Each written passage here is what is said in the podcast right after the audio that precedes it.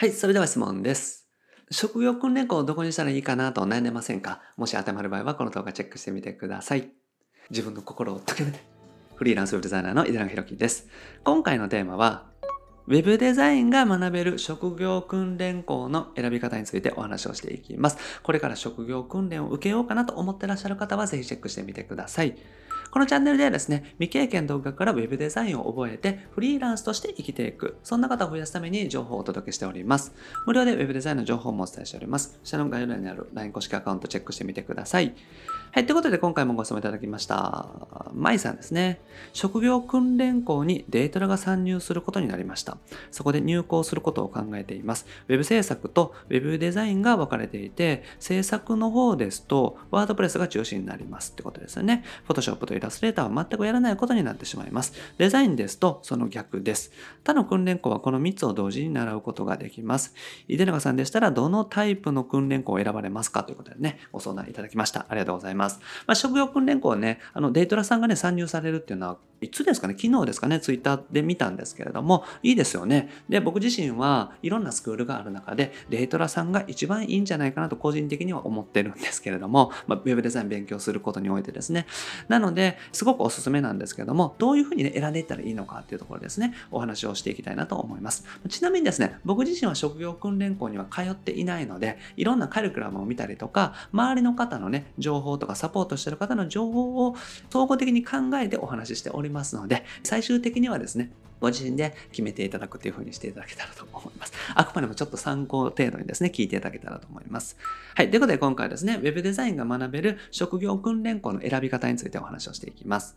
はい。で、職業訓練校についてね、一応お話をしておきます。で、これですね、ハローワーク系でですね、やってくれている国が主催してくれていたりとか、負担してくれたりとかね、費用負担してくれる学校になります。で、これからね、新しい技術をマスターして、で、新しい仕事に就こうと思ってらっしゃる方のために、職業訓練ですね、技術を習得する機会を与えてくれてるってね、まあ、すごくいい制度ですよね。で、無料で参加できます。これは国が負担してくれてるんですね。しかもですね、職業訓練校に行ってる間は、あの失業給付もね、延長されたりしますので、例えば雇用保険ね、受けてて、失業給付ですね。まあ、いわゆる失業保険もらってる方はですね、それを延長できるんですよね。だから、例えばね、2ヶ月受けて職業訓練校を参加して、その職業訓練校が3ヶ月間だった場合は、その3ヶ月間分はさらに追加でもらえるっていうのがあります。だから結構ね、お得な制度ですね。無料で行けて、さらにお金もいただけるようなね、人によっては制度になっております。で、ウェブデザインスクールもね、最近増えてきています。僕自身もね、周りの方とかご相談いただく方も、職業訓練行ってましたという方多いですね。で、結構ですね、本格的なスクールが多くて、ちょっとしたパソコンスクールみたいなのもあったりするんですけども、ウェブデザインを本当にね、がっつり学べるみたいなところもありますから、場所によってはですね、すごくいいところだと思います。で、これはですね、ハローワークに行ってらっしゃる方とか、お仕事していらっしゃらない方とか、離職中の方には本当におすすめの制度になっています。で、これはですね、人によってはとか状況によっては給付金とかね、お金を借りられたりとかするっていうのもあるみたいなので、もしね、ちょっと収入的にはないけれども、ウェブデザインのスクール学びたいとかね、ウェブデザインのスクール行きたいとかっていう方はですね、一度ハローワークに行ってご相談いただくのがおすすめです。はい。で、コースの選び方なんですけれども、まあ、ウェブ制作全般が学べるコースがいいと思いますね。だから、基本的にはですね、まあ、デザインのソフトですね。Photoshop、Illustrator、XD、このあたりのデザインのソフトが学べるっていうことと、あと HTML、CSS、まあ、できれば JavaScript とかがね、学べるコースがいいなと思うのと、あと WordPress ですね。意外と WordPress 学べないスクールって多いんですけど、WordPress が一番使うんですよね。僕自身がですね、昨日、生態を経営している友達と喋ってたんですけど、やっぱりね、WordPress を使うのが前提になるんですよ。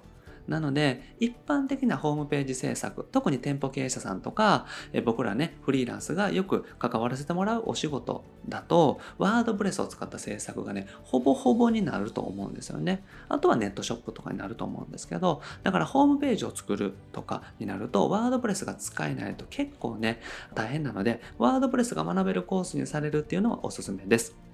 はい。で、ポイントなんですけどもね、選び方のポイントについてお話したいんですけども、スクールっていうのはね、基本的に基礎を学ぶところなんですよ。だから、スクールを行っただけで、ウェブ制作が完璧にできるのか、仕事として受けられるようになるのかっていうと、それはね、ちょっと難しいかなと思います。ある程度ね、基礎を学んだ上で、とても実践的なスクールとかだったらいいと思うんですけど、そういうスクールってないと思いますので、あんまりね。あとはすごく高額だったりとかすると思うので、職業訓練で学べるようなスクールっていうのは、基本的には全くゼロの人がお仕事として受けられるとかっていう、この最低限のレベルを短期間でね、3ヶ月とかでマスターできるというものになりますから、本当にね、基礎の基礎だというふうにはね、覚えておいてください。なので、やっぱり自習する必要があるってことなんですよね。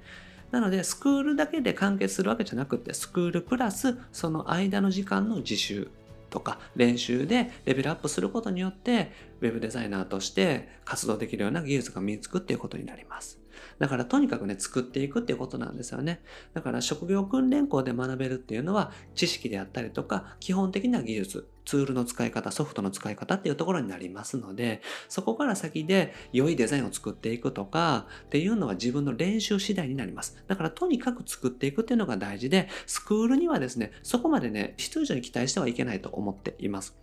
だから、訓練校はね、正直どこでも OK だと僕思うんですよね。なので、それはですね、僕自身は、これを言うとね、元も子もないんですけれども、職業訓練校で一通りね、基本的な知識は覚えた上で、あとは自分でね、勉強していったらいいと思います。はい。で、それが大事だと思いますから、職業訓練校に必要以上にね、期待するとか、全部学ぼうと思うんじゃなくって、自分が行きたいなっていうスクールがあったら、そこにね、行かせてもらって、その間の時間で自分で勉強していくっていうのが必要になるかなと思います。で、ご質問にね、そのままお答えすると、僕はね、あの、デイトラさんが好きなので、個人的にはですね、あの、ウェブ制作コースでですね、HTML、CSS とか、ワードプレスとかっていうところを学んでおいて、デザインは自分で勉強するっていうのがいいんじゃないかなと思います。まあ、もしくはですね、もう全部基本的に学べべたいってなったら別に他のスクールでもいいと思います。あくまでも訓練校っていうのはとかねスクールもそうなんですけどどこのスクールも基本的な技術を学ぶところで実践的な例えば集客であったりとかあとは実際の仕事の取り方とかっていうのはですね自分でやってみたりとかまた別のところで学ぶ必要があると思うんですよね。あとそもそもソフトの使い方っていうのが学べてですね、そこから先により良いデザインにしていくとかっていうのは練習しないと絶対デザインってうまくなりませんので、だから訓練校選びというのはですね、そこまでめちゃくちゃ自分の人生変えるほど重要なのかというとそうでもないかなと思います。やっぱり練習しないといけないということですね。はい。で基本はね、一通り学べるスクールがおすすめです。だから僕自身は学べるスクールがあったらどこでもいいかなと思います。で一番大事なのは自習することですね。スクール以外のところで練習したりとか、勉強したりとか、あとサイトを作るということなんですよね。だからとにかく作ったら上手くなりますので、とにかく作るようにしてみてください。はい。ということでまとめですね。ウェブ制作が一通り学べる場所がおすすめなので、職業訓練校行かれる場合はですね、そのあたりはね、覚えておいてください。で、ワードプレスというのは意外と大事になってきますので、で、ワードプレス学べないスクール意外と多いので、そこはですね、ワードプレス学べるようにしておいてください。で、自習っていうのが大事です。職業訓練校だけじゃなくって、それ以外の自分での勉強とか自分の訓練っていうのがすごく大事になってきますよってことですね。で、作ることでレベルアップしますので、とにかく作っていくこと、ウェブ制作策をしていくこと。これで本当にですね、お仕事として受けたりとか、フリーランスとしてやっていけたりとか、就職できるレベルまで自分を高めていけるっていうところになりますので、職業訓練校だけじゃなくって、しっかりと練習が必要なのだっていうのはですね、え基本的に覚えておいていただけたらと思います。はい。ということでね、今日やっていただくことは、職業訓練校のカリキュラムね、ぜひチェックしてみてください。はい。ということで、今回はですね、Web デザインが学べる職業訓練校の選び方についてお話をしました。訓練校というのは、あくまでも基礎、基本を学べる場所なので、そこから先は自分でしっかりと練習していく必要がある、勉強していく必要があるっていうのはね、